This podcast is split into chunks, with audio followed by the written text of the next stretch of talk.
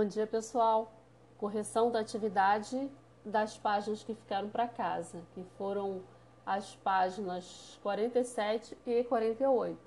Para fazer a correção, eu vou ler o texto com vocês. Análise.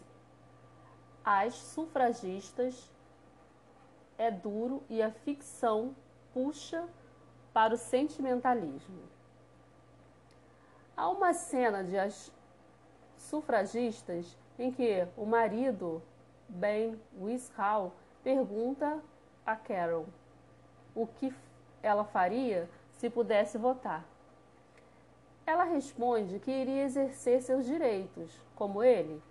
Mais tarde, quando tenta ver o filho e lhe diz que o filho é dela, o marido responde que não.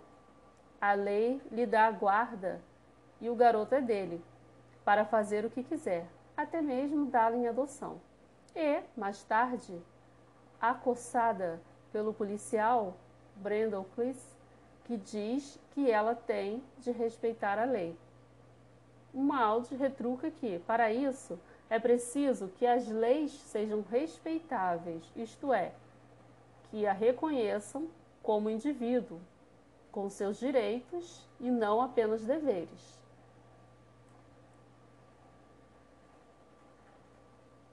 Página 45.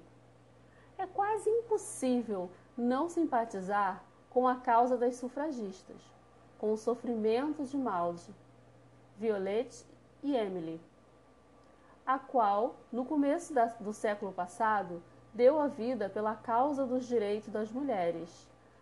Há esse lado militante muito forte no filme de Sarah Gray, que talvez evoque no imaginários dos genéfilos, uma espécie de versão feminina do professor Sinigardia, interpretado por Marcelo. Os Companheiros, de Mário Monicel, de 1964. Vale citar que Monicelli, porque o filme foi revisto há pouco na retrospectiva que o Festival de Cinema Italiano dedicou ao grande diretor em seu centenário. Não se preocupe com juízos de valor. O monocele é melhor, mas os operários em Turim, na virada do século XVIII para o XIX, ou as empregadas da, lavanderia, em Londres, no biênio 1913-1914, lutam contra o trabalho escravo, as condições insalubres. E as mulheres ainda lutam por mais alguma coisa contra o abuso de chefes que dispõem delas como objetos sexuais. Escrito por Abby Moran, outro do roteiro de A Dama de Ferro, as sufragistas tomam o partido das mulheres, e isso significa afrontar o poder dos homens, com seu aparato repressivo. O filme é interessante, mas também tem muitos problemas, pois na verdade são dois filmes em um. Há todo um lado, digamos, documentário em As Sufragistas. O filme reconstituiu com precisão a lavanderia, a Londres dos pobres, os debates do, do parlamento. Seria um, um, um docudrama nesse esforço de reconstituição com muitos personagens reais, incluindo a sufragate Moore, que Marin interpreta em poucos minutos apenas, com um dos sotaques mais estranhos da sua carreira, e existe a ficção, a personagem de Carol. As duas histórias, a macro e a micro, muitas vezes entram em choque. O documentário é duro, a ficção puxa um pouco para o sentimentalismo. Esse choque transparece na uh, mise en scène. O lado documentário é narrado com urgência.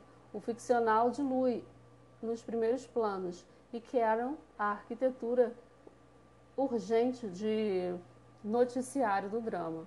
O aspecto documentário termina por dominar quando entram as imagens do enterro do, da Marte mas muitas vezes a gente tem vontade de pedir a Carol que se afaste para que se possa ver melhor. No cinema de bordas, aqui pelo menos, a ficção embarca, embaça o documentário. O filme é bem interpretado, a história é interessante. Carol, a diretora, todos têm discursos contra a dominação masculina em Hollywood. O cinema também é personagem, mas fica essa sensação de falha, de rigor. É bom ver as sufragistas, mas não há como não pensar que poderia ser melhor.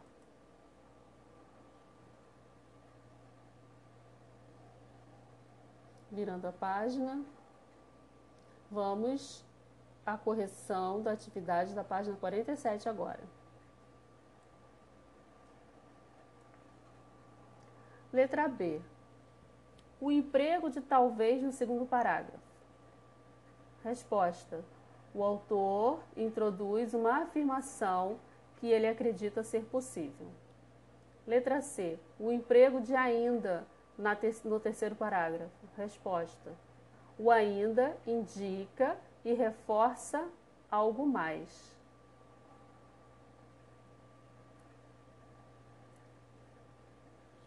Número 8. Releia o quinto e o sexto parágrafo. Em seguida, veja aqui a definição de docudrama, gênero híbrido, que dramatiza fatos reais em forma de documentário. Nele, a reprodução deve, deve se equilibrar entre a ficção e a não ficção. Letra A.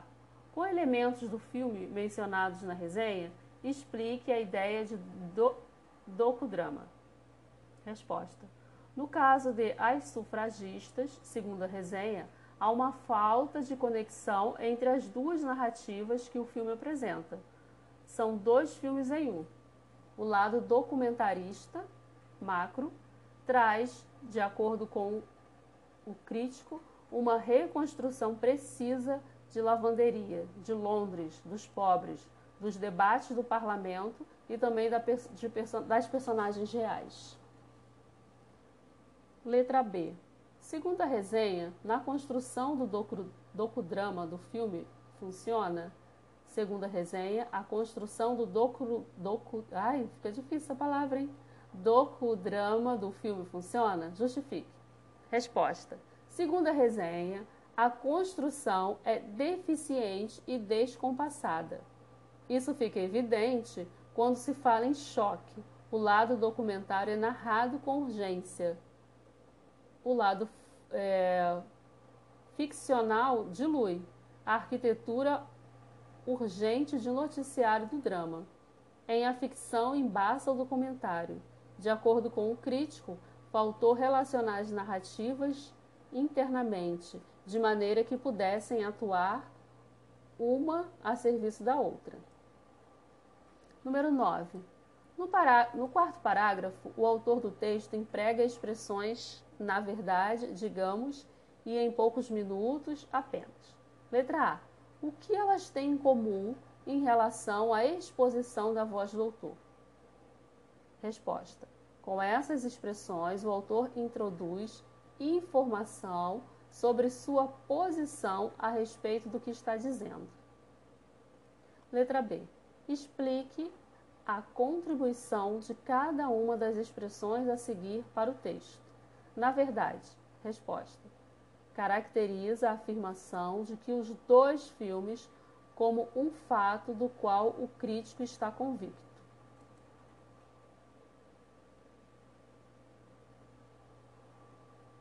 Página 48.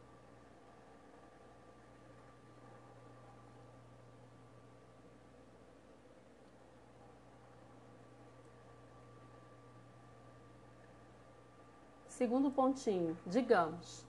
Resposta: traz a ideia não muito segura, não totalmente convicta sobre a condição do filme como documentário, o que dá a entender que o crítico não a considera um documentário puro.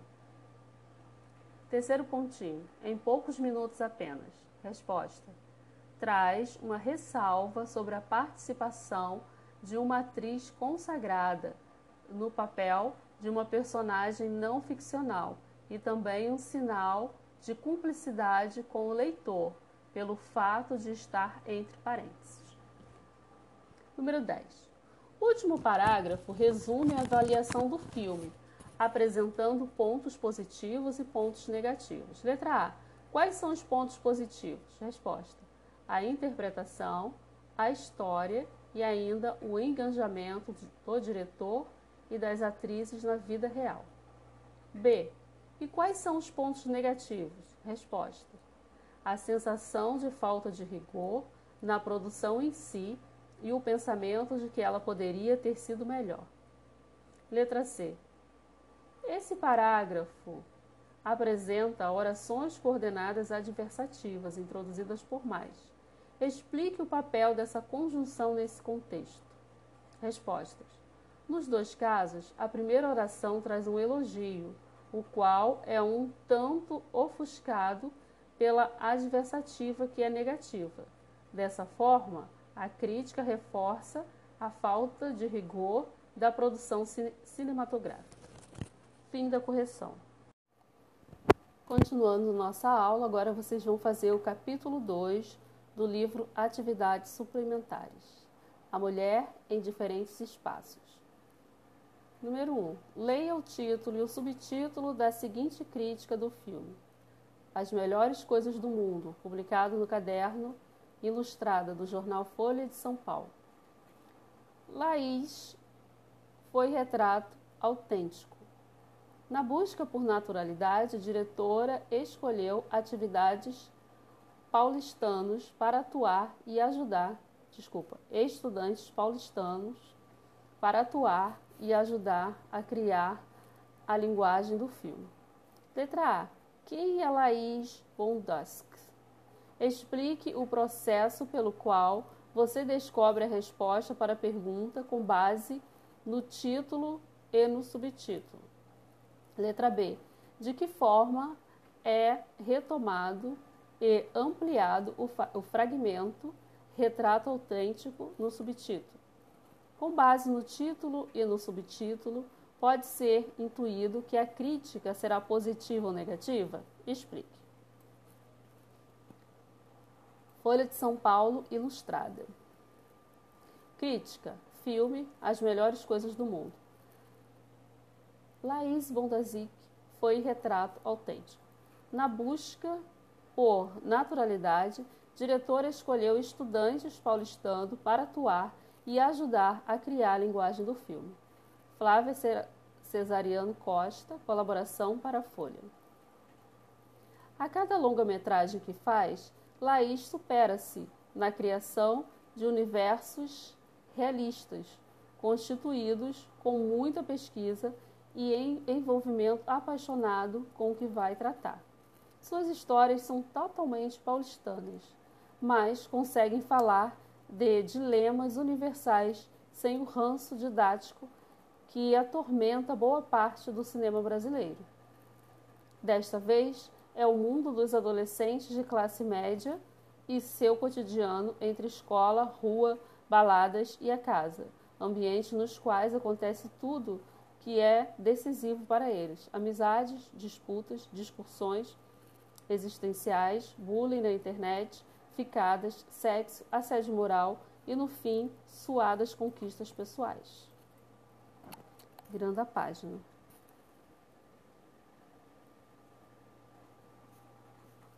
Página 12.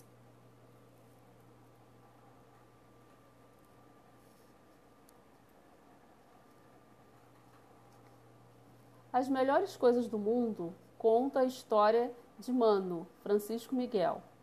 As voltas com a paixão pela menina mais bonita do colégio, o irmão mais velho, músico e poeta, Felipe Galvão, o Fiuk. Amizades contraditórias, injustiças escolares e uma separação dos pais pouco ortodoxa, cujas vergonhosas razões não devem ficar públicos na escola, públicas na escola. Aos poucos, Mano enfrenta uma crise de valores, mas no final há um processo de amadurecimento.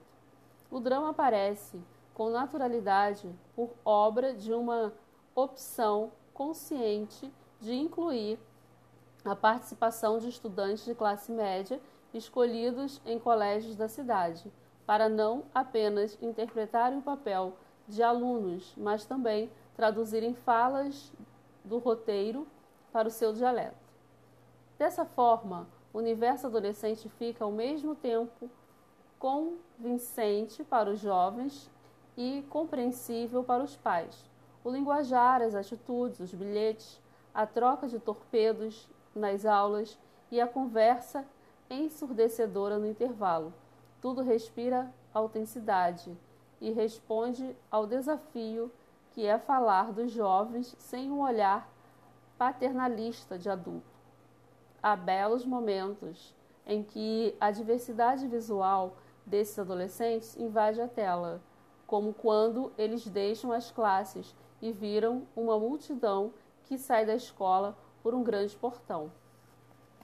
Para o roteirista é, Borlonese, trata-se de um filme minimalista, no qual pequenas reações dos personagens nos ajudam a entender suas personalidades. De fato, esta é a grande viagem do filme. Quando mãe e filho encontram-se na cozinha, irmanados na, no cansaço e numa certa desilusão, um ovo cai no chão e a tensão se desfaz numa explosão de desabafos. E Mano reconcilia-se consigo mesmo em sua fala final. Não é impossível ser feliz depois que a gente cresce. É só mais complicado.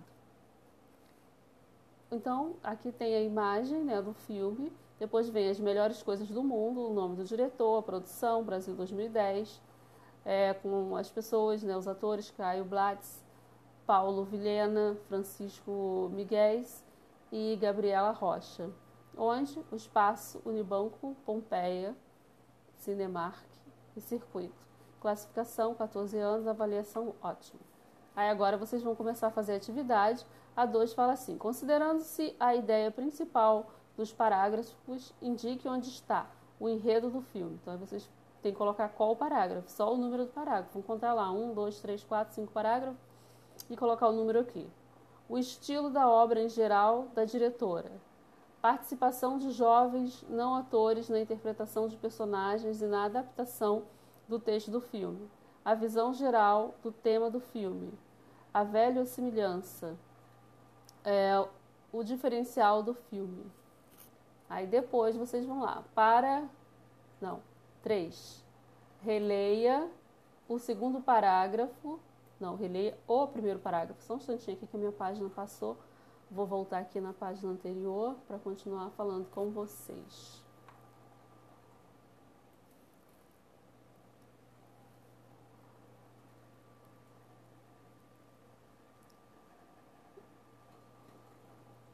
Voltei aqui. Então vamos lá. 3.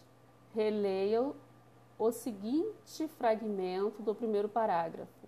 Suas histórias são totalmente paulistanas, mas conseguem falar de dilemas universais sem o ranço didático que atormenta boa parte do cinema brasileiro, em que consiste a oposição de ideias coordenada pela conjunção mais.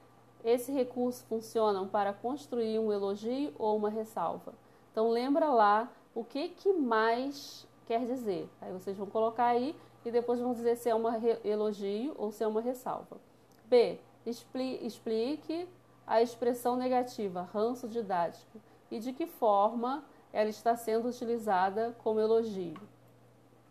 4. O segundo parágrafo se inicia da seguinte forma: Desta vez, é o mundo dos adolescentes de classe média e seu cotidiano qual é a posição referente desse verbo de ligação? Em que local do texto ele se encontra? Dessa vez é o mundo dos adolescentes. Então, lembrem lá da aula que eu, que eu dei para vocês sobre verbo de ligação. Aí vocês vão explicar aqui. No terceiro parágrafo, uma sentença de sintagmas nominais encadeados por vírgula. Que, que é sintagmas nominais? É quando você tem nome e não verbos. Aí o que, que você vai fazer? Vai lá no terceiro parágrafo e ver onde é que estão essas frases com nomes e não com verbos e vão reescrever o parágrafo com uso de verbo. Você vai colocar o verbo aqui para fazer sentido, tá bom? Qual sentido a ausência de verbos provoca no texto? Aí você vai ver lá e vai escrever aqui por que, que você acha que essa ausência, qual, qual é o sentido né, que essa ausência está, está, está fazendo no texto. Vamos virar para, para a página 14 agora. No quarto parágrafo, por que aparece dialeto entre aspas?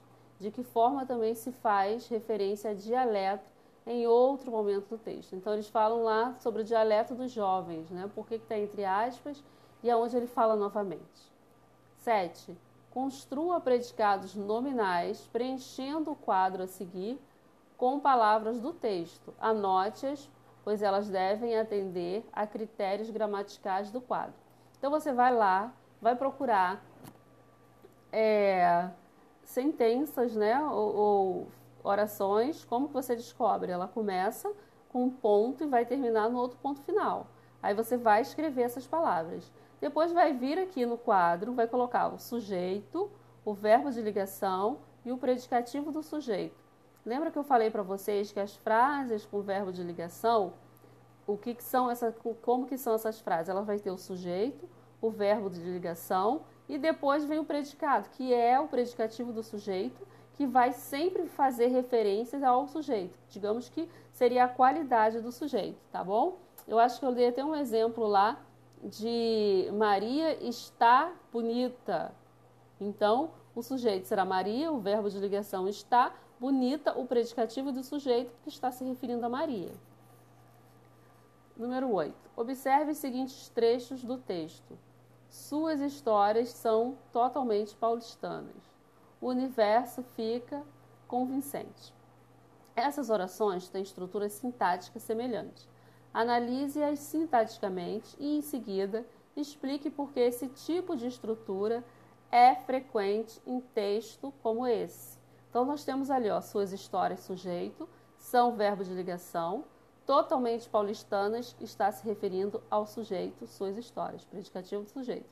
Segundo, o universo fica convincente. Então você tem o universo, sujeito, fica verbo de ligação, convincente, predicativo do sujeito, qualificando o sujeito.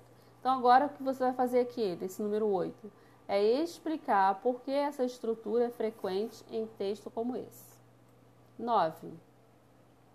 Releia o período a seguir e responda. Releia o período a seguir. Há belos momentos em que a diversidade visual desses adolescentes invade a tela, como quando eles deixam as classes e viram uma multidão que sai da escola por um grande portão. Identifique nesse período um verbo de ligação e indique qual é o sujeito e o predicativo do sujeito relacionado a esse verbo. Então vocês vão ler um ali, vão ver qual é o sujeito, o verbo de ligação e o predicativo. P. Qual o sentido que o verbo, qual é o sentido com que esse verbo é utilizado no contexto desse período? C. Esse mesmo verbo se utiliza com outros sentidos. Pode compor predicados verbais. Dê um exemplo de oração em que esse verbo compõe um predicado verbal. 10. Identifique o sujeito e o predicado da frase a seguir e classifique o predicado verbal ou nominal. Então você vai ler letra A, B, C, D e E e vai dizer se o predicado é verbal ou nominal. Quando que ele vai ser verbal, quando que ele vai ser nominal? Ele vai ser nominal se ele tiver um verbo de ligação. Ele vai ser verbal se o verbo tiver sentido na frase, for uma ação. As melhores coisas do mundo conta a história de Mano. Então isso daqui é verbal ou nominal. Esta é a grande viagem do, do filme. O filme de Laís ainda continua atual. D. Mano reconcilia-se consigo mesmo em sua fala final. É, o roteirista ficou feliz com, com o sucesso do filme. Então vocês vão fazer essa atividade e depois a gente vai fazer a correção, ok? Bom trabalho, bons estudos.